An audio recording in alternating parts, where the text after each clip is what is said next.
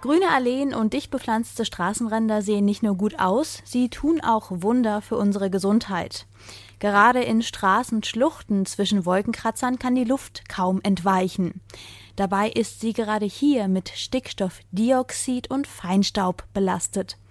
Und frische Luft kommt in diese Schluchten kaum hinein. Mitarbeiter des Instituts für Meteorologie und Klimaforschung haben herausgefunden, dass man mit ganz einfachen Methoden Großes bewirken kann. Agnes Nahm hat mit den Forschern gesprochen und verrät uns mehr.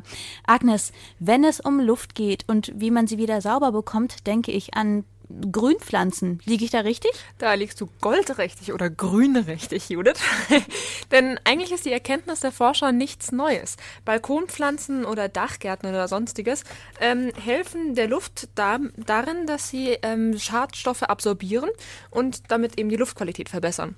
Vor allem in viel befahrenen Straßen, in Innenstädten wäre es wichtig, bessere Luft zu haben, weil da auch einfach viel mehr Menschen unterwegs sind als in ländlichen Gegenden.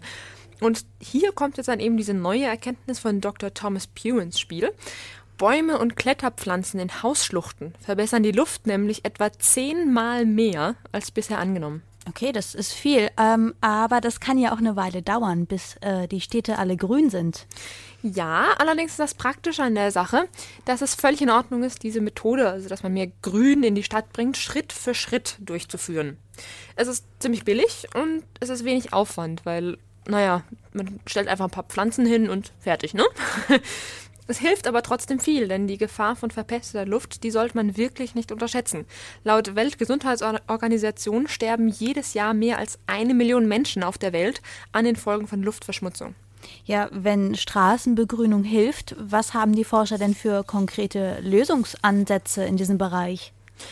Naja, also im Prinzip sind die Vorschläge von Pew und seinen Kollegen ganz einfach umzusetzen.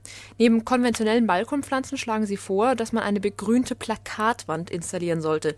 Also, dass man einfach statt der x-ten Autowerbung einfach ein bisschen Efeu anpflanzt. Auch Grasflächen helfen übrigens und ich muss sagen, ich setze mich ganz persönlich in meiner Mittagspause viel lieber auf eine Wiese als auf irgendeinen zubetonierten Platz.